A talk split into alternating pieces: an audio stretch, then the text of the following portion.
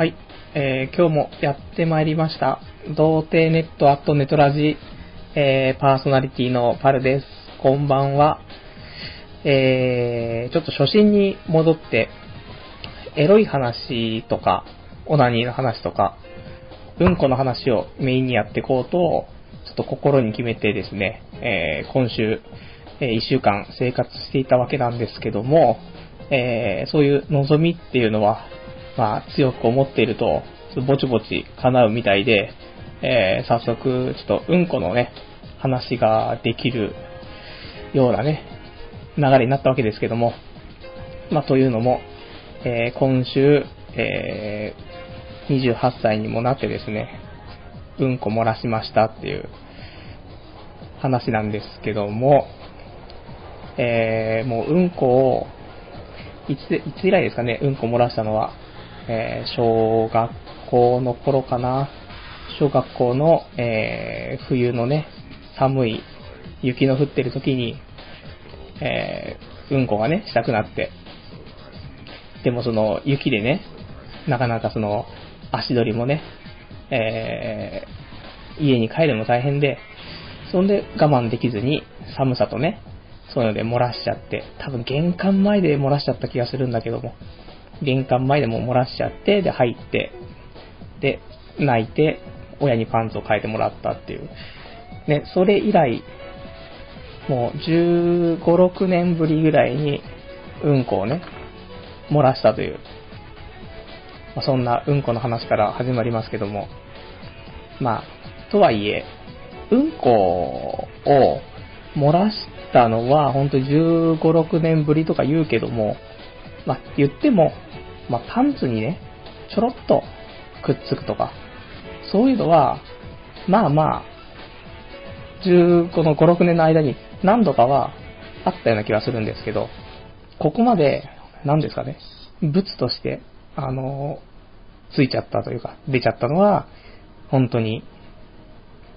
なかなかないよねっていう。もうね、なんかちょうどその時は、あの、インターネットで、ちょっと調べ物をしていて、で、ちょっとおならしたいなと思って、ちょっと片ケツ上げて、あの、おならをちょっとしてみたところ、ね、ブルリョっつって、なんか出ちゃった、みたいなところで、ね、えー、確認したら、まあ結構出ていたっていうね。いや、なかなか何が悪いんだろうっていうね。やっぱし、ちょっと思ったのはエネマグラをちょっとしてたのが悪かったのか、何なのかっていうね。もうそれからちょっとおならするときはね、ちょっと細心の注意を。まあ、多分気が緩んでいたっていう部分がね、多いんじゃないかなと思うんですけど。やっぱり、なんですか。まあ、そのね、生まれてきて28年、ね、そろそろ9年ですけど、その間におならをしてうんこをしてしまったことがなかっただけに、おならでうんこは出ないだろうというね、鷹をくくっていた部分がね、やっぱりあるんじゃないかななんて僕はちょっと思ってるんですけども。なのでね、今後、おならするときはもううんこ出るかもしれないの精神で、まあ、やっていこうかと。いうね、えー、話をもう今日も1時間やっていくわけなんですけども、えー、ちょっとね、今日スタートが遅れてしまって、えー、12時10分ぐらいからですかね、からちょっとやらせていただくので、えー、1時10分ぐらいまでの1時間、えー、ちょっとね、えー、1時間ぐらいお付き合いの方していただけるとありがたいかなと思いますんで、えー今日もよろしくお願いいたします。はい。えー、それでは、まあ、ね、なんでちょっと今日遅れてしまったかというちょっとお話からなんですけども、あのーちょうど、あのー映画をね、見てきてて、あの、8月の1日公開になった、えーサマーウォーズっていう映画なんですけども、ちょっとね、これをレイトショーで見てきて、で、ギリギリね、終わって速攻帰ってくれば間に合うかなと思ったら間に合わなかったっていうね。まあまあ、この無計画さなんですけども、いや、結構、ね、あの、期待していた部分があり、サマーウォーズ見た人はいるんでしょうかね。えー、もともとね、あの前評判というかね、もう最近すごい C、なんですか、CM とか、CM とかそういうなんか、特番みたいな。で特集されてたりとかね、みんなサマーウォーズ知ってるとは思うんですけども、あの、もともと、監督っていうのが前に、空を、じゃじゃ空をじゃないね、えー、時をかける少女。時をかける少女のアニメ版の映画ですね。で、これを作った監督のそのチームとかがね、今回そのサマーウォーズっていうのをまた手掛けて、で、キャラクターデザインは前の時をかける少女と一緒で、あの、エヴァンゲリオンのね、キャラクターデザインの人が、まあ、作ったっていうね、やつで、まあ、かなりね、期待していたっていう部分があって見に行ったら、いや、意外や意外、良かったと。うん。最初はね、最初の5分10分は、あー、これちょっと眠くなっちゃうかもなーって思ったんだけども、意外に眠くならず、かつ、後半ね、えー、泣きそうみたいな。でも、一回泣きそう沸点みたいなのがね、一回もうマックスになっちゃってるんで、ことあるごとに泣きそうになっちゃうっていうね、ちょっとそんなマジックを食らいつつ、ちょっとずるいなとは思うんですけども、ね、まあ、結構いいかななんて僕は思うので、またね、夏になったらまた見たいなっていう。だもし、ちょっと見ようかどうしようか迷ってる人いたら、まあ、サマーウォーズ結構いいんじゃないかなとね。うん。ただ、ね、ハンカチだけを用意しとけっていう。結構泣くんじゃないかなと僕は思うんですけどね。ぜひぜひ、あのー、映像もね、綺麗だし、話もね、まあ、ちょっとね、大きすぎる話かななんて思ったけど、意外に全然大丈夫っていうね、ところで、うん、よかったかな。なんて、まあそんな感想しか言えないですけども、はい。まあそんなね、えー、感じで、えー、今日もね、ちょっとやっていきますけどもね、えー、ちょっとお便りの方がいくつかいただいてますんで、えー、こちらも、えー、読んでいきたいと思います。それでは、うーん、今いただいてるね、で、えー、先週ちょっとね、読もうと思っていたんですけど、ちょっと読めなかった一つ、えっ、ー、と、お便り、お便りというか、まあ、これはもうサイトへの書き込みだったんですけども、こんなのが来たよっていうのがあって。えー、っとですね、お名前が筆おろしさんなんですけども、内容が、え8月5日水曜日、え6日木曜日で、また童貞ものの撮影を行うことになりました。えー、つきまして、出演していただける、えー、童貞の方を探しています。ギャラは2万円。即日から、えー、7月28日火曜日の間で面接を行った上で、えー、出演者を決定します。今回のメーカーは某有名 AV メーカー。女優さんは、え、有名単体女優さんです。え出演者の方の、え顔にはモザイクをかけ、プライバシーは守らせていただきます。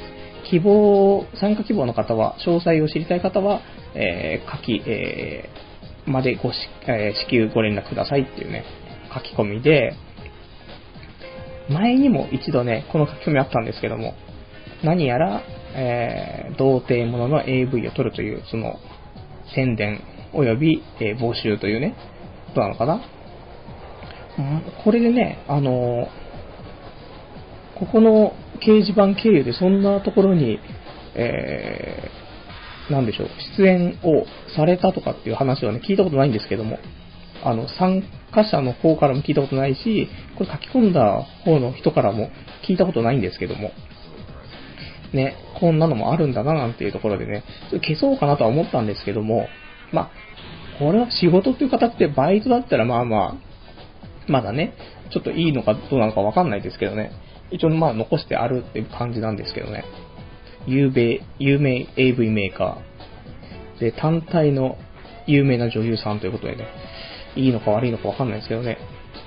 まあさすがにもうね、あの、この話は7月28日までのね、面接ってことだったんで、まあ、このラジオで紹介した時にはもうすでに、えー、もう面接を打ち切ってるわけなんですけどもね。どうなんでしょうか？AV、AV 出演で童貞してるっていうね。まあもう童貞もね、変な話、これが10代とか20代前半だったら、ちょっとってなりますけど、変な話、30超えちゃった場合は、こういう方法でもまあいいのかななんてね、これは推奨はできませんけどね。とかちょっと思ったりね、思わなかったり。まあまあ、魔法使えちゃったりするレベルの人間だったらね、まあこれはこれでありなんじゃないかなとは思ったりはするんですけどね。ね、よかったら、ね、こう、もう先週からちょっとやりましたけど、あの、勝手に提供ね、えー、まあ、このラジオはどこどこの提供でお送りさせていただきます、勝手にっていうね。これこそ、ね、ここの募集するね、あの、このメーカーさんなりね、にぜひ提供に入ってもらえたら、このアルバイト募集のこともね、全面的にプッシュさせていただくんですけども、というね、ところで、まあ、来ないですけど、そんなこと。ね。まあ、どうなんでしょう。これ、まあ、うちもね、えー、また今週も、あの、提供、後でね、えー、先週と同じところですけどね、提供のお話を少しさせていただきたいと思うんですけどね。まあ、そんな感じの、ね。まあ、もし、まあ、前回ね、1回あって、今回2回目でこういう募集があったので、3回目ももしかしたらあるかもしれないんで、まあ、その時はね、まあ、掲示板をちょっとチェックしていってもらえれば、一応、いっぱい書かれちゃったらね、いっぱい消しますけど、1個ぐらいはね、あの、その書き込みを残していこうと思うので、もしあの、童貞の人で、えー、さらに AV ね、童貞喪失 AV とかでもいいって人いたらね、ちょっとチェックしてもらってればいいかななんて思うんですけども、はい。そんな感じで、えー、あとはちょっとお便り、普通にちょっといっぱいいただいてますので、ちょっと読んでいこうと思うんですけども、えー、ね、なんか、回を、ね、増すたびに、このハガキの量がね、どんどん増えてくるっていうね、ちょっと人気出てきたのかという錯覚を覚える感じですけども、まあ、多分錯覚でしょうということで、えー、お便りの方が、えー、お名前、えー、ライブさん、え内容がですね、えパルさん死にましょう。死ぬのがもったいないなんて言わず、死んで楽になりましょうよ。し、え生きててよかったことなんてこれからもないですよ。死にましょうというね、え熱いお手紙いただきまして、えちょっと僕は寒くなってしまったんですけども、怖くなってしまいましたね、これね。まあ、死なないですよね。もったいない。ね。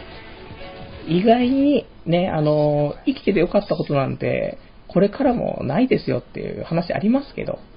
まあ、もったいないですよね。あの、ありますよ、意外に。年一ぐらいで。ね。意外にある。まあ、意外にあるし、うーん、まあ、ねアニメとか、漫画とかゲームとかね、まあ、こういうのも、毎年いいの出るし、ラジオも毎週伊集院やってるし、ねえ、ドラクエも出たし、そのうちファイナルファンタジーも出るしっていうね、ことで、やっぱりね、まあ、生きてた方がいいんじゃないかなってね、ちょっと僕は思うんですけど、どうなんでしょうかね。まあ、楽しく、楽しくね、健康かつ楽しく、ね、生きてれば、まあ何かしらね、いいこと起きるよっていうね、ことで、ね。そんな、なんか僕もちょっとよくわかんないですけどね、生き死にの話になっちゃうとね、重くなったりしちゃうんであれですけど、まあ生きてると意外といいことあるぜっていうね、まあ一応経験談含めですけど、なので、まあ、ライブさんもね、そんなこと言わずにね、ちょっとみんなで楽しく行きましょうっていうね、ことで、で、あと、他お手紙が、えー、これは、ルさん。えーと、これがですね、僕だけかな、えー、今週のポッドキャスト21分あたりで突然終わる、切れてた、全部聞けず、悲しいド S ということで、えー、このラジオ、今ちょっと生でやってますけども、後でね、あの、ポッドキャストで配信させていただくわけなんですけども、何やら、まあ、今週のっていうのは、まあ、先週のなので、えっ、ー、と、いつのかな ?7 月27日放送分だと思うんですけど、なんかこれがね、あのー、途中で21分あたりで切れちゃうということでね、えー、ももしかしたらそんな人がね、何人かいたのかななんて思うとちょっとあれなんですけども、いつもとね、変わんない感じでアップしてたんでね、何かがもしかしたらちょっとね、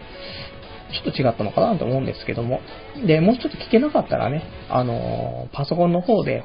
で、童貞ネットって検索してもらうと、童貞ネットのホームページ出ますので、で、ここのトップページからあの、ラジオの方、一応、パソコン上で聞けるようになってるので、もし、ね、その、同じ症状出ちゃってる人いたら、あの、パソコンの方からね、聞いていただけたら、今週だけでもね、来週からは多分まあ治るとは思うんですけど、ね、それでもまたあの、今週もちょっとおかしいよってことあったら言ってもらえればちょっとね、あの、頑張りますんでね。うん。2週連続とかってのはね、なかなか厳しいですもんねっていうことで。そんな感じですね。なかなか技術部がね、うちいないんでっていうかもう一人でやってるラジオなんでね、結構厳しいんで、僕もあの、結構浅く、浅くやってるんでね。まあこれで、まあ快適な iPod 生活できるようにね、ちょっと僕もちょっと心がけて頑張りたいと思うんでね、えー、まあこれに負けず聞いていただけると嬉しいかなと思うんですけども、えーと、あとお便りの方、えー、MR さん、えー初投稿です。中学2年生です。えー寝る前にパソコンしながら聞かせていただいてます。えー今一つ、えー目から、あ、今一つ目から全部、え1日3つペースで聞いています。頑張って追いつきたいと思います。ふと思ったのですが、このラジオは中学生が聞いていいのでしょうか？えー、アンド、自分以外に聞いている中学生がいるのでしょうか？ラジオ頑張ってくださいと。ありがとうございます。ね、中学2年生ってね、中2ぐらいが多分一番、あ、ね、現代の中2がちょっとね、僕はよくわからないですけど、やっぱりラジオ、ね、ラジオにどっぷり使ったのは僕、中学校2年生ぐらいなんで、多分伊集院光のね、深夜のバカ力を聞き始めたのが中学2年生ぐらいなんで、そういう意味ではね、もう中学生、ドンピシャなラジオだったらいいかななんて思うんですけど、何分ね、ちあのそ公共の電波じゃないだけに、内容がね、えー、多分とんでもなくひどいとは思うんですよ。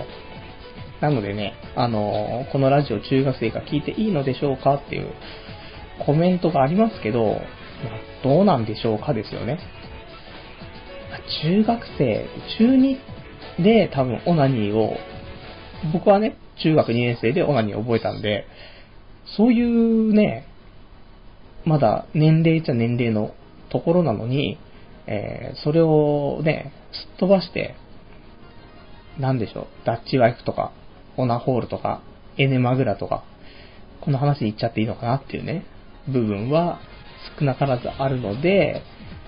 まあ、中学生は、まあ、保健体育の授業の一環として、ね、まあ、クラスでこのね、ラジオを聞いてもらえるといいのかないいのやら悪いのやら、ね、なんか教育委員会に訴えられそうですけども。いや、でも本当に、まあ、そんなね、あの、悪さをね、企んだような内容ではないと思うので、ね、まあ、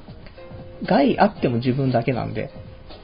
まあね、アナルが、アナルが血出しちゃったりとか、そういうレベルなので、まあいいんじゃないかなと。あと、まあこっそり聞こうねっていうね、中学生は。っていうところで、ね、やっぱり、中学生ぐらいで、どうなんだろうなって、正直思うけど、まあ、中学生 10? 5歳ぐらい ?14、5でしょ？もう15年前だから、15年ぐらい前でね、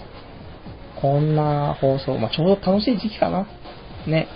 かもしれない。なので、まあ、楽しくね、聞いてってもらって、で、まあ、親にだけバレないように聞いてもらえればいいんじゃないかなと。ね、あんた、アナルになんか刺してんの？みたいな話になっちゃうとね、困っちゃうんで、ね。まあ、これからもちょっとね、あの、中学生にじゃ、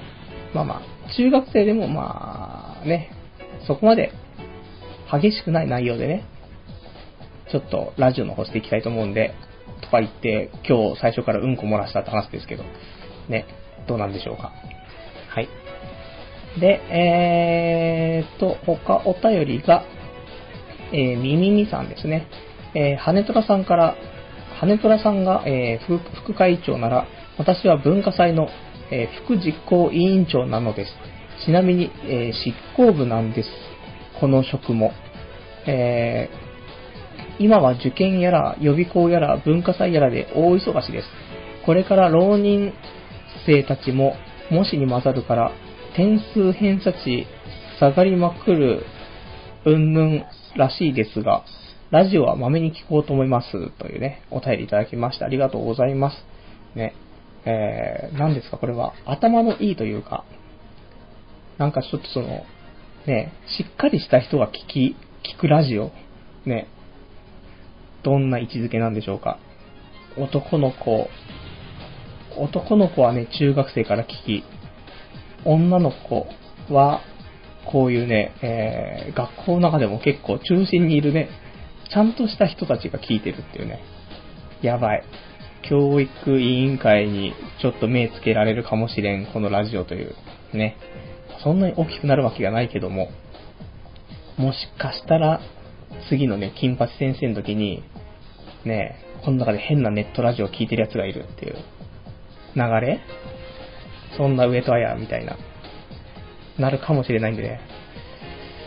期待は、まあ、したところでどうしようもないですけども、ね。まあ、じ、生徒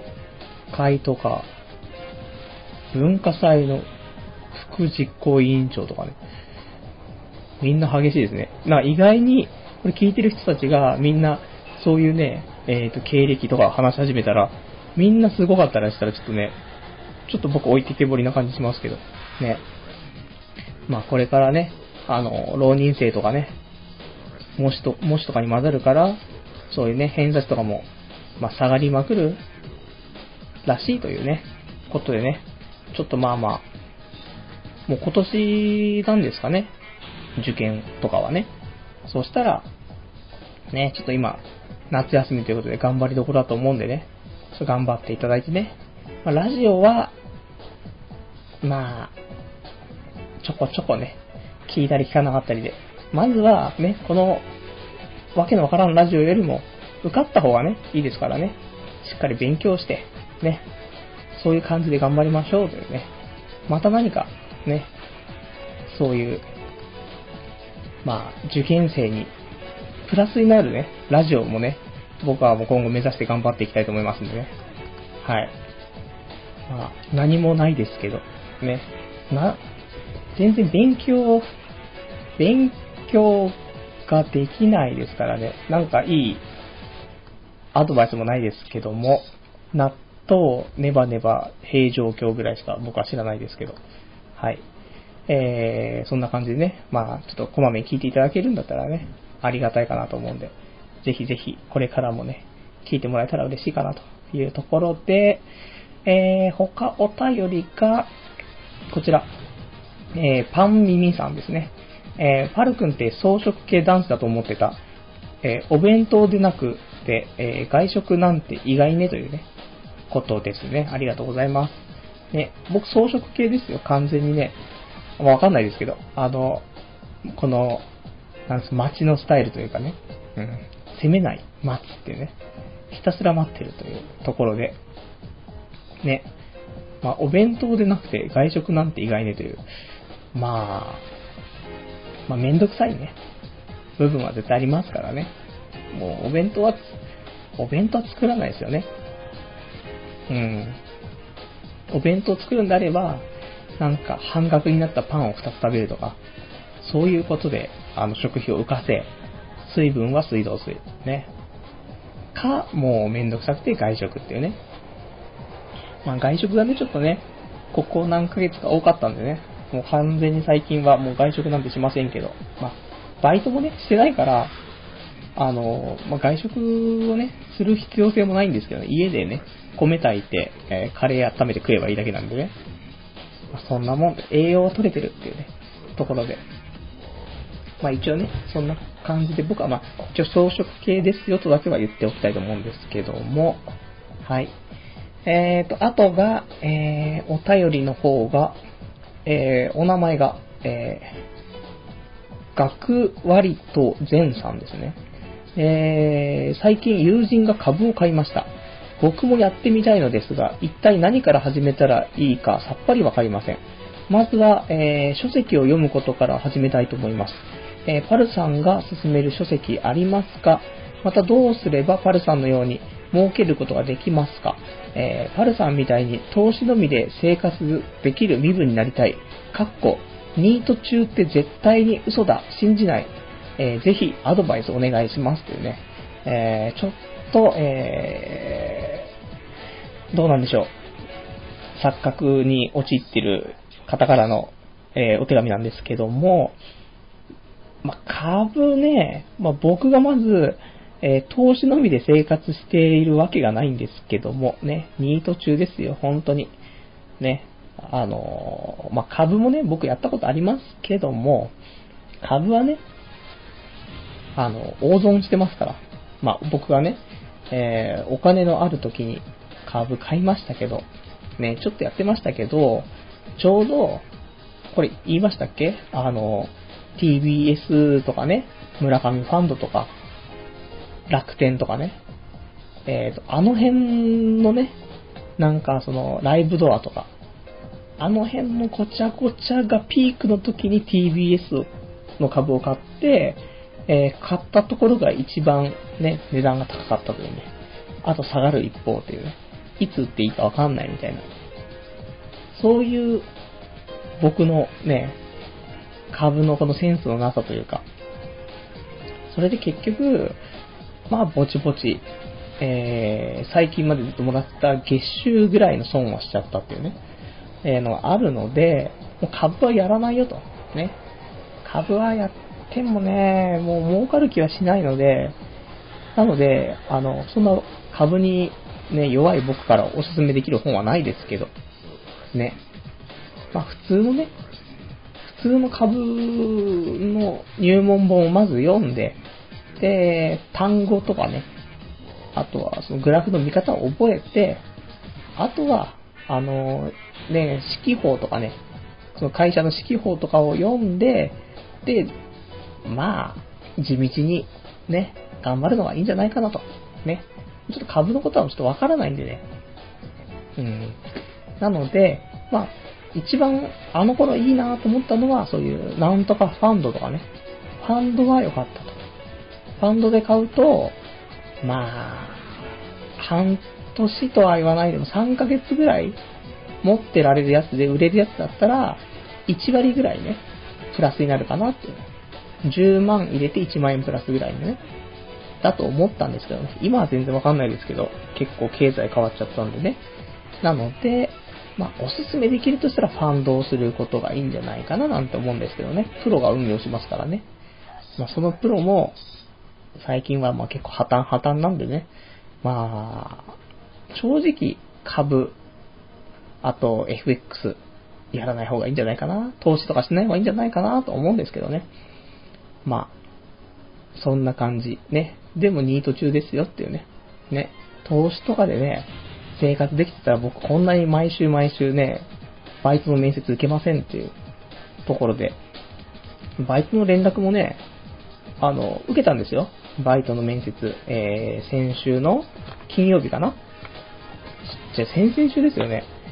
先々週の金曜日、えー7月24日に面接受けて、で、その時言われたのが、7月の31日の18時までに電話が行かなかったら、残念ですけど、不合格ですってね、ね、話だったんですけど、結局、連絡何も来ず、ね、えーもう今日になってるわけですけどね。なので、まだ無職っていうね。時給900円の漫画喫茶すら落ちるっていうね。ちょっと末期も末期っていうところなんですけど、これはどうしようというね。まあ、明日、どこか電話して、ね。まあ、早く、ね。1日でも、1時間でも早くね、えー、ちょっとバイトの方を決めなくちゃいけないっていうね。そんな状況。いやー、どうしましょう。こんなにね、2ヶ月以上も無職になるとはね、ほんと正直思っていなかったっていうね。ちょっと、もう社会復帰できる気はしていないけども、どうしましょうっていうね、ところで。まあ、頑張りましょう。ね、行きましょうっていうね、感じなんですけどもね。えーと、あとお便りの方が、えー、こちらが、お名前ランランさん。えー、食費月2万で終わってる、終わってねっていうね、お便りなんですけども、ありがとうございます。ね、食費2万とか、もう全然終わってないしっていうね。むしろ、2万で、2万今あったら余裕っていうね。そんな感覚かななんて。今月1万でなんとかしようとしてるんで、あの、1食100円ね。朝昼晩で100、100、100で。それで意外にいけるとは思うんですよね。で、変な話、朝飯食わなければ、昼夜だけなんで150、150でいけるし。そうしたらちょっとね、いいもん食えますし、カレーのルーだって、カレーのルーっていうかその、レトルトのカレーだって78円ですから。で、あと米をね、炊いて食べれば、全然、一食100円。ま米はすっごい安いの買えばね、一食100円でこれ済みますから。そうするとむしろ、もう昼と夜しか食わないでも、両方ともカレーだった場合、もうむしろプラスですよ。毎日プラス100円になっていく。ね。そう考えると、まあ、月2万あったら、一食朝昼晩でね、毎、毎食200円使えるっていうね。これはちょっと神がかってる。一食200円っていうことは、さっき言ってたその、昼夜だけカレーっていうプランが200円ですから、ね、1日で3、3日分賄えるんですよ。月2万円っていうのは。やばいっていうね。そんなもうわけわかんない計算になってますけど。まあちょっとね、また偏っちゃうんでね、栄養が。でもカレーは、あの、レトルトであれ、野菜が入ってて、で、肉のエキスも入っててね、いいんじゃないかなって。逆に今太ってきてますからね。あの、穀物、米ばっかり食って、おかずがないだけにね、あの、お、お腹を膨らますのはもうそのお米しかないんでね、お米をいっぱい食べてるんですけども、えー、あれ？聞こえてるのかな？ちょっと待って。あ、あ、あ、あ、聞こえてるよね。タイム。えー、え、え、はい、すいません。一応ね、ちょっと、あの他のちょっと書き込みがちょっと今あったので、ちょっとき、えっ、ー、と、見てるんですけど、えー、今日は始まらんのかという書き込みでしたり、えー、パル様お休み中という書き込みだったり、生パル聞こえないの俺だけっていう人書き込みがあったりするんですけども、これ聞こえてるのか聞こえてないのかちょっと怖いんですけども、ちょっとどうなってるんでしょうか。ね、一応、音はね、反応してるんで、聞こえてるんじゃないかなと思ってですね、あ、よかったです。あの、大丈夫かな？何やらちょっと今、あの、聞いてる、他でね、聞いてる方から連絡が入りまして、えー、聞こえてるよという、ね、あの、反応をいただきましたんで、聞こえてるみたいなんですけどもね、どうしましょう。聞こえてない人ね、ちょっといるみたいなので、ま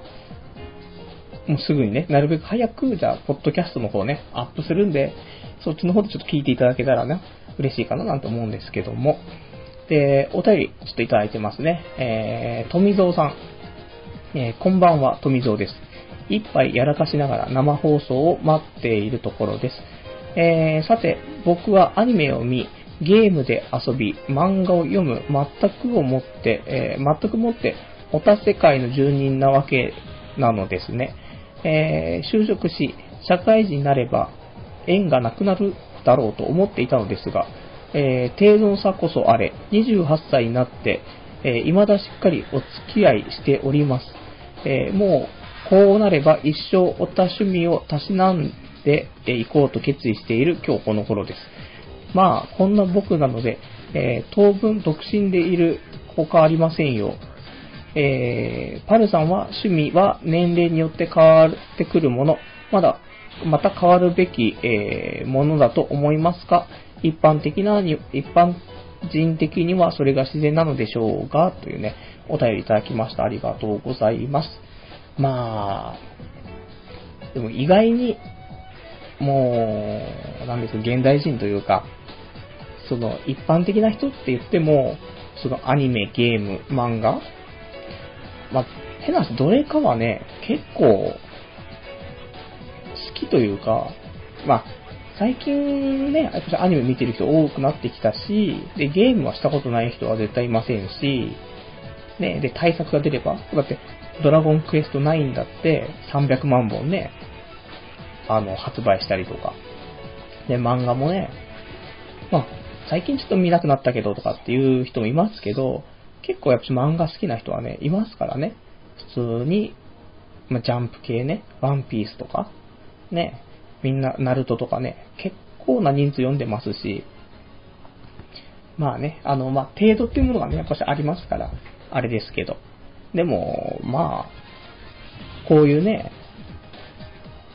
うーん、趣味っていう、もう趣味ですからね、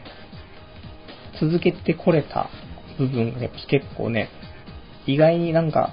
ね、新しい趣味見つけようとかって始めたものって結構長く続かないけども、やっぱりね、自然と長く続いたものっていうのは続くんじゃないかなと僕は思うんですけどね。えー、年齢も僕とね、まあ、同い年なんでね。で、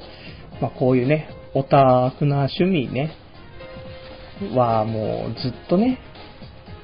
変わらずなんじゃないかなと思うんですけどね。あとはまあ、付き合う人間によって変わってくるのかなとは思うんですけど、とはいえ、やっぱりね、こういうのたしなんでると、付き合ってる人間も、やっぱりこういうのたしなんでる人が多くなってくるんで、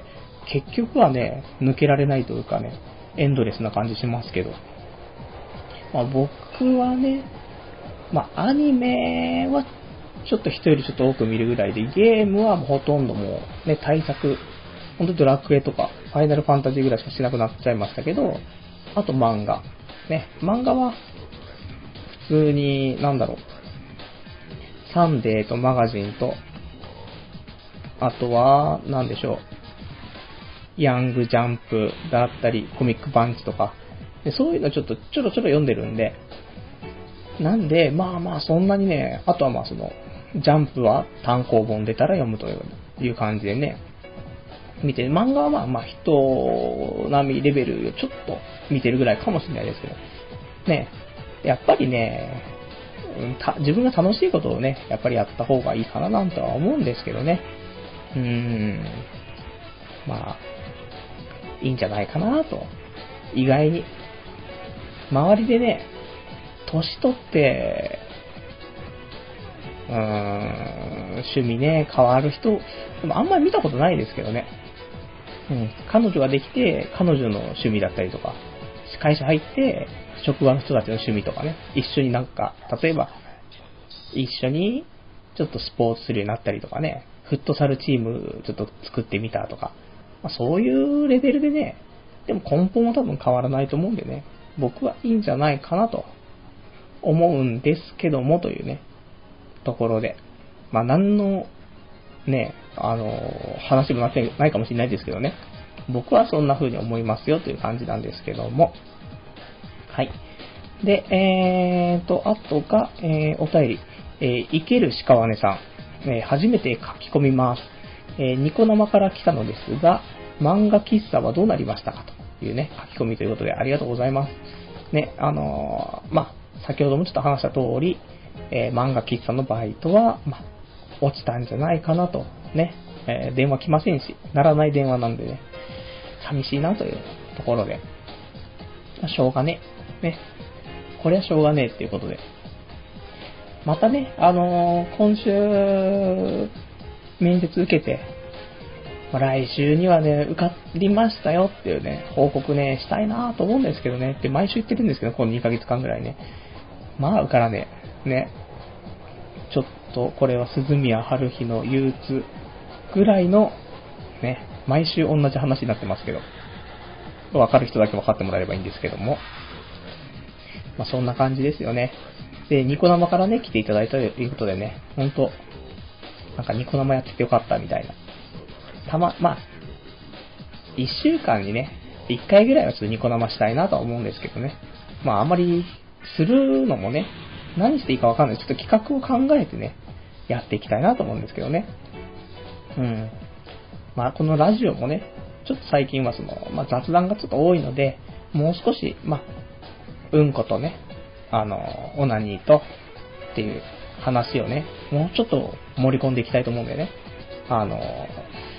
まあ、オナニーの話もね、あの昔はね、よくやってたと思うんですよ。オナニー最前線とか、オナニー研究室とか、ね、あったと思うんですけど、えー、ちょっとね、もう何していいかわかんない部分ありましたけど、ようやくね、夏がやってきたので、ここで、来週あたりかな？来週までになんとか、あの、オナニー最前線でもちょっとやって、えー、と、あれですね。オナ、オナクール。ね。オナクールって、ちょっと昔からちょっと言ってたオナニーの方法があるんですけど、あの、なんですかね、チンコの横のその、太ももの付け根ですか。そこをキンキンに冷やして、それでオナニーをすると、あの、精子の量が1.5倍ぐらいになって出るというね、奇跡のオナニーがあるので、ちょっとこれもね、やってみたような話をね、ちょっと来週あたりちょっとできればと思うんですけどね。最近ちょっと、その辺のオナニートークが少なかったね。まあ、もう少しね、もうちょっとそういう、オナニーうんこ、オナニーうんこ、ね、そういう感じでね、行きたいなと思うんで、まあ、かといって僕また来週もうんこ漏らすとかちょっとそういうのは難しいんですけど、ね、えー、ちょっと楽しみにね、していただけたらなとは思うんですね。はい。そんな感じで、えーと、お便りの方、あ、ありがとうございます。えー、サコンさん、えー、聞こえてますよ。富蔵さん聞こえてるよと。ありがとうございます。はい。ね、あのー、こんなにね、コメントをすぐ書いてくれてありがたいですねっていうことで、えー、で、えー、サコンさん、ね、もう一個ちょっと書き込みいただいてますけども、えー、初書き込みは聞こえてますようでごめんなさい。えー、先ほどまでラジオやってたサコンです。えー、俺は自分の放送でも言ったのですが、全くアニメ漫画を見たり読んだりしない人なんです。えー、人生で買った漫画はドラえもんのみ、しかも一冊のみ。なんか長く、えー、買ったりとかが、えー、続かないんですよね。だから漫画とか読む人が憧れなんですよ。パルさんは何か、えー、憧れているものとか人はいますかとお便りですね。ありがとうございますね。えー、ラジオやってたということでね。あの、ぜひちょっと、ラジオの方教えてもらえると嬉しいんですけども、ね。で、えー、このね、あの、全くアニメ漫画を見ないと、読んだりしないということでね、で買ったのがドラえもんのみということで、まあ、ドラえもんはいいよねっていうところなんですけど、あの、多分、まあ最初にね、出会った漫画っていうのも一つ、そのうち続く続かないっていうね、ものもあるとは思うんですけど、でちっちゃい頃は漫画をね、今みたいになん、なんでしょう、新しいの出たから買いましょうとかって形じゃなくて、なんかもう、その一冊買ったら、それをもう、変な話、100回とか多分読んでたと思うんですよね。まあ、俺は読んでたわけなんですけど、で、うちにあった漫画なんていうのは、多分その大長編のドラえもん、あの映画版のね、これのコミックのやつで、それが1から9巻ね、あの、のび太の、何でしたっけ、のび太の恐竜みたいな。全然覚えてないっていう。ね、あとは、その、そっから日本誕生まで、ね、鉄人兵団とか、そういうのを含みつつですけども。だからもうすっげえこれもう、こればっかり読んでたっていうね。だからもう、そういう意味ではね、あとはもうドラゴンボールの、えーと、と3巻と4巻ね、こればっかり読んでたっていうね、のがあるので、な漫画を買うようになったのがね、本当に言っても、いつぐらいだろう、高校生ぐらいになってから少しお金がね、あのー、なんだろう、昼飯代でお金をもらって、で、その昼飯代をちょっとケチって、で、それでちょっとお金をね、貯めて本買うみたいな感じで漫画が増えてったって感じなんですけどね。だからまあまあ、そういうのもタイミングとかね、あると思うんですけどね。まあ、面白い漫画はね、あるんで、ぜひぜひ、あの、せっかくなんでね、あの、この漫画大国日本なんで、まあ、なんか、面白い漫画見た方がね、まあ、人生いいんじゃないかななんて思うんですけど、まあ、無理にとは言わないんですけども、ね、あの、じゃあ一応僕のおすすめの漫画は、えー、めぐみの大悟、ね。めぐみの大悟っていう漫画がすごいいいので、よかったらね、見てもらえると嬉しいかなと。漫画読んでて、なんか熱くなって汗かいてくるみたいなね。そういう漫画なんでね、なかなかないかなと思うんですけどね。あとは普通にあの、ドラえもん、あの、読みやすいんであれば、大長編ドラえもん、映画版のね、やっぱし鉄人兵団とかはすごいいいかなと思うんですけども、というね。で、えー、パルさんは何か、えー、憧れているものとか、人はいますか？というね。まあ、憧れはね、もう、基本的に憧れてますけどね。なんでしょう、その、自分がね、なかなか何もね、取り柄がないというか、あるので、やはりそういう、しっかりね、した人たちにね、憧れますけど、そのよく僕が言うのが、ちょっとパンピーに憧れるというか、そういうまあ、スタートラインにね、立ってる人に憧れちゃう部分がね、ありますからね、一般人。早く一般人になりたいというか、ね、妖怪人間じゃないですけど、早く人間になりたいというね、形で。という感じなんでね、まあ、憧れてるものとかそういう感じだと、ちょっとね、そういう大きな話になっちゃうんですけどね、普通にでも、なんだろう、羨ましいなとかっていうのは、やっぱ頭がいいというかね、あの、理解力のある人とかね、いいなって思うんですけど、普通に。全然なんか、ね、面白話じゃなくて真面目な話になっちゃいましたけども。他はね、特に言ってもね、ないですよね。そういう、なんか、頭がいいとか、理解力があるとか、あと考えたことを形にできるとかね。ちょっとビジネス寄りな話になっちゃってちょっと嫌なんですけども、ね、この能力のなさをね、どうにかしたいというところがあるんでね、そういう話になっちゃうんですけども、ね、まあ無職なのに何言ってんだって話なんですけども、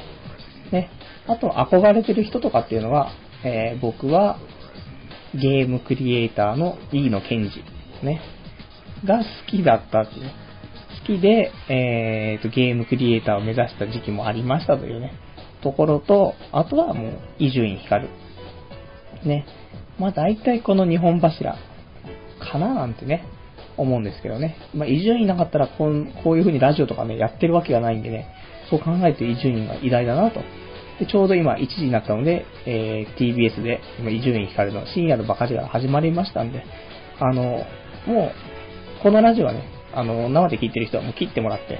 伊集院の方移行してもらった方がいいと思うんですけどもね。あと、あとで、ポッドキャストもね、こっちは配信してますからね。ちょっと、伊集院光優先で言っていただきたいなと思うんですけどもね。はい。そんな感じで、ね。え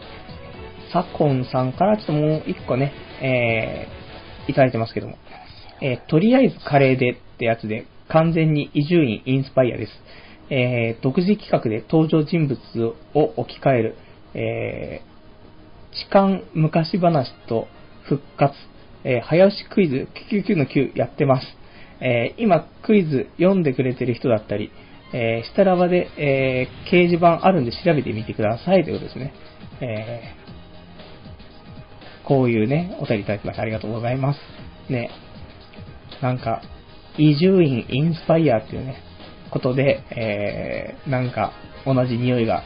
してきてるのかななんて思ったりするんですけどね。ね。あの、もうちょっとまあ、伊集院ね、聞いてない人はね、全くわからないかもしれないんですあれなんですけどね。あの、伊集院光のね、あの、昔やってたね、ちょっとあの、コーナーとかもね、いろいろ、まあなんでしょうね。まあそういうね、僕もそういう伊集院光で面白かったコーナーとかにね、まあ負けないぐらいのコーナーをね、ちょっとやっていきたいんですけどね、これはなかなかね、大変なんでね、あの、頭脳が僕しかいないんでね。やっぱしラジオは構成作家とかね、やっぱしいますからね。もうそういうのもちょっとね、今度そういうブレインをね、ちょっと集めて、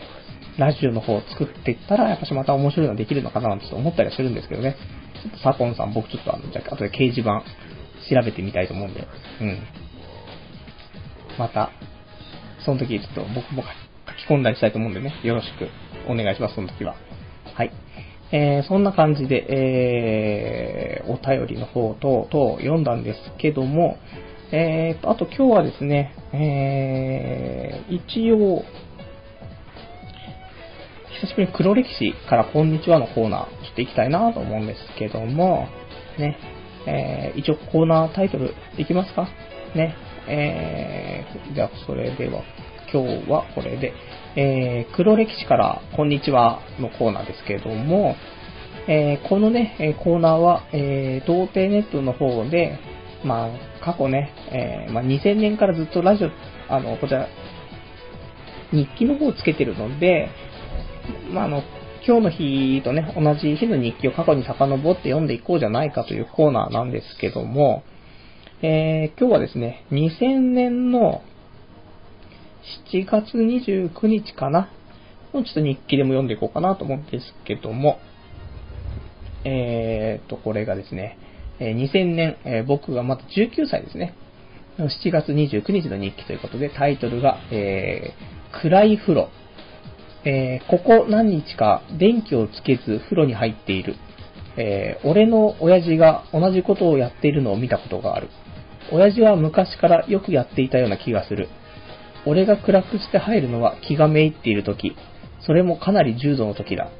親父はいつも大変だったんだなぁと気づく今日この頃だったというね。えー、なんか悲しい日記ですけども。なんでしょうね、これは。やっぱりね、あの、年を取るにつれてね、なんかその大人に、ね、なっていくにつれて、行動もちょっと似てきてっていうね、ところで、たまたまね、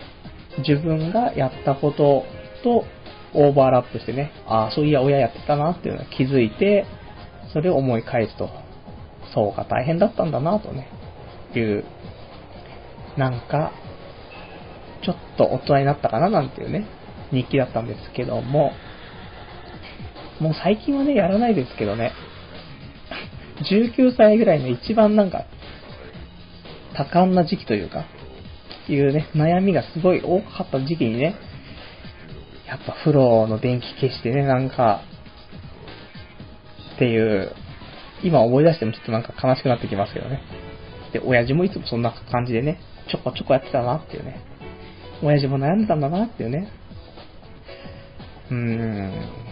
今、ね、もう一人暮らしなんで親父が風呂入ってるの見たことないですけど、ほとんどね。まあ、今は、今親父はね、電気つけて風呂入っててほしいなって思うんですけどね。どうなんだろうなっていう。まあ今度、ね。まあ今度クソもないですけど。まあまあ、どうなってんだろうねっていうところ、ね。別に広がりもしないね。こういう暗い日記ですけどね。あとが、えっ、ー、と、日記の方がですね、えー、7月、2000ね、3年がいいかななんて思うんですけどね。2003年の、えー、7月28日かな。この日記ちょっと読んでいこうと思うんですけども、えー、今日時間とかは大丈夫かな？ね。今日何時からやってるのかって話なんですけどね。えー、まあ大丈夫ですね。はい。えー、と、タイトル、これが2003年は22歳ですね。22歳、7月28日の日記ということで、えー、タイトルが隅田川、隅田川ね、えー、おとと、おとといの、えー、隅田川の花火大会あったでしょう。女とマンツーで行きました。えー、ジャイアンに、えー、童貞のくせに生意気だぞって怒られそうですね。女の子とは、えー、そのことはマンツーでお酒を飲んだこともあるのでした。もちろん友達ですよ。まあ、女友達ができたってだけですごい進歩なわけですが、えー、つうか、えー、女の友達ができるだけでこんなにも精神が楽になるとは思いませんでした。えー、最近そこまで、え情緒不安定にならないしね。まあ、毎年夏はテンション高めでポジティブなので、秋になれば自然とネガティブになっていくはず。え冬になれば完全に鬱になるしね。そんな隅田川初体験だったんですけど、えー、混む混むと聞いていたのに、えー、想像より全然空いていました。僕らはちょっとした穴場を見つけ、えー、そこにシートを敷いて花火鑑賞していたんですけど、いやー、隅田川良かったです。花火が終わった後、その場でずっと喋っていたわけですが、えー、隣後ろにいたカップルがイチャイチャしてていいなぁとか思ったり思わなかったり、なんか童貞っぽく、なんか童貞っぽくなくなってきたし、日記もダメっぽさは、ダメっぽさが薄れてる気が。僕のアイデンティティはネガティブだけなのにな。でも夏ってのはすごいっすね。えー、22歳になってやっと夏休み明けの高校の登校日に別人のように変貌していた奴の気持ちが少し分かったような気がしましたという日記なんですけども、まあね、ようやく2歳になってね、まあ花火に女の子と初めて行ったっていうね、話で、えー、一応このね、女の子と僕は、えー、お付き合いをしたというね、ところ。ね、あの、まあ、そういうね、経緯ですよ。まあ、結局、ここまでね、来ないとやっぱ付き合えないですけども、ね、まあ、そんな感じで隅田川ね、花火大会行って、まあ、22歳ですから僕もお酒も飲みね、酔っ払いね、酔っ払いながら隅田川をね、女の子と二人で見るというね、いやー、童貞らしくないっていうね。いや、本当に。ね。で、これで、これ7月後半ですけども、これで10月に付き合うことになりましたからね。まあ人間、何があるかわかんないですけどね。まあやっぱりそのぐらいのね、期間ありますよね。多分だって、し、これ、この子と知り合ったのが、いつですか ?1 月とか？かな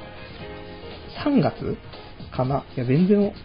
もうちょっとね、記憶が曖昧ですけどね。1月から3月の間だと思うんですけども、に知り合って、7月に花火行って、10月に付き合ってますからね。うん。まあ、そんな感じですよね。人間ってやつは、という、まあ、何分かったようなこと言ってんだよというね、えー、声しか聞こえないですけども、はい。まあ、そんなね、えー、あまり僕もその彼女のね、昔の彼女の話とかね、あんまりしないんでね、たまにはね、ちょこちょこと情報をね、出しつつやっていこうなと思うんですけども、はい。そんな感じで、えー、あとはね、日記の方を読むのであれば、なんでしょう、7月の20、うーん、まあ、7月29日の日記は、えー、面白いんですけど、結局、あの、内容としては、ね、えー、っと、今日は、えー、朝4時45分に起きて、東京ビッグサイトでバイトしてきますっていうね。そういう、なんか、うーん、全く今と変わってない女性か生活がっていうね、おかしいなっていう、6年経ってるのになっていうね、話なんですけども、ね、えー、なので29日はいいとして、で、あとは、なんだろうね、えー、まあ、31日の日記。まあ、いいかな。ね、あんまり、まあ、日記で面白いのあるとしたら、なんか、一つね、えー、これかな。なんかあの池袋でラーメン食ったらしいんですけども、ラーメン1杯680円っていうことで、で、その頃ね、僕は食生活が、まあ今みたいに、ちょっと財政難すぎたので、えー、食パンをね、よく食べてたみたいなんですけども、で、680円って食パンが6斤買えるんだよねということで、で、8枚切りなら48枚と。で、朝は2枚しか食べないから、24日分の朝ごはんの金額だぞというね。そういう話、ね。あの、頃からひどかったねっていうね。今さすがにね、そこまでひどくないですけどね。お米食べてるしね。カレーのレトルトも食ってるし。まあまあ。でも、1ヶ月後はまたね、1ヶ月後になってまだ食がなかったらね、そんななってる気がする。食パン、もう変な話、もう食パンの耳をもらってきて、食べるみたいな。家にある調味料を調合して食うみたいなね。つけて食べるみたいな感じで、もうなってなくもないんでね。なかなかもうちょっとそろそろ早く、バイトを見つけないといかんというね、ところで、で、毎週行ってるっていう話もさっき知りましたけど、そのぐらいです追い詰められてるんでね。なんとかやっていきたい。ね。ところで、えー、ぜひぜひこのラジオのスポンサーにね、えー、どこか企業さん、もしくは、出会い系サイトでもいいですね。あの、スポンサーになってくれるとね、僕もしっかりラジオでね、あのー、アピールしますから、日記でも書きますからね、ぜひぜひ、スポンサー、提供のね、方いらっしゃいましたら、あの、童貞ネットトップページからね、メッセージっていうところあるんで、そこからあのメールの方送ってもらえればね、あのすぐにあのメール来たらね、10秒で返信しますから、いただけると嬉しいかなというところで、ね、今日もあの勝手に提供はあのピュアアイ様でね、えー、進めさせていただきたいと思うんですけども、ね、いいですよ、ピュアアイね、えー、童貞ネットのトップページのね、左上にちょっとリンクがあります。ね、ピュアアイ。運命の恋人、きっと見つかる、ピュアアイで見つけるってね、えー、18歳未満利用不可なんですけどもね。まあまあ、夏です。夏だからね。出会いがないとね、嘆いていてもしょうがないですから。まずはここで無料登録。形でね、えー、頑張って出会ってくださいということなんですけども、まあ、ね、まあ、18歳以上だったらもう、これはもう自己責任ですから。ただ、ね、宝くじも買わないと当たんないぞというね、ことだけ言っておこう思うんですけども、まあそんな感じのね、今日のラジオもこんな感じで終わっちゃうわけですけどもね、えー、いいのか悪いのかっていうね、まあ、しょうがない。ね。面白い話は多分最初のうんこの話だけだったと思うんですけども、ね、来週はあのー、まあ、ちょっと期待に応えられるようにね、あのー、オナ、オナクール、ね、このオナクールの話をね、ちょっとしていきたいなと思うんですけどね。えー、あとなんかね、こんな話だったりとか、どんなコーナーやってよとかね、あれば、まあ、その辺もなんかちょっと募集していきたいと思うんでね、よかったらメールか、えー、書き込みかでいただけると嬉しいかなと思うんですけども、えー、そんな感じでね、えー、来週ですね、えー、が8月の10日の月曜日の、ま、あの、今回多分遅れないとは思うんですけども、えー、いつも通り23時50分から、えー、翌0時50分までのね、また1時間やりたいと思いますんでね、また来週も聞いていただけたらなと思うんですけども、えー、じゃあ最後にね、これ言ったところでまたどうなのって話なんですけど、あのー、ね、この間あの電車乗ってた時に、目の前でね、あの、なんか若いカップルがね、ちょっと、隣同士になって座っていたんですけども、で、なんかね、終電な、終電だったかな？終点で、えっ、ー、と、カップルがね、降りてって、で、俺も降りようと思ったら、ちょうどそこのね、えー、まあ、座っていた椅子のね、上に、iPod Nano、ナノかな？ナノのピンクのね、iPod がね、落ちていたのでね、えー、それを拾い、そのカップルに届け、ね、ありがとうございますっていうね、いう、まあ、いいことしたなって話なんですけど、まあ、8ギガの iPod だったら、これ17,800円。16ギガだったら、えー、23,800円ということで、まあ、無職の僕もね、えー、まあ、1日ね、まあ、1万7000円からね、2万3000円ぐらいの仕事はしたんじゃないかっていうね、ことで、うん、今日も生きててよかったっていういう、なんか、自分を、ね、ちょっと、っていう話だったんですけども、全く喋らなくてもいい内容でしたけど、はい。じゃあそんな感じで、えー、今日もね、えー、この辺で終わりにしたいと思いますんで、また来週ですね、えー、お会いしたいと思います。それでは、えー、今日も1時間ご視聴いただきましてありがとうございました。ではまた来週お会いいたしましょう。さようなら。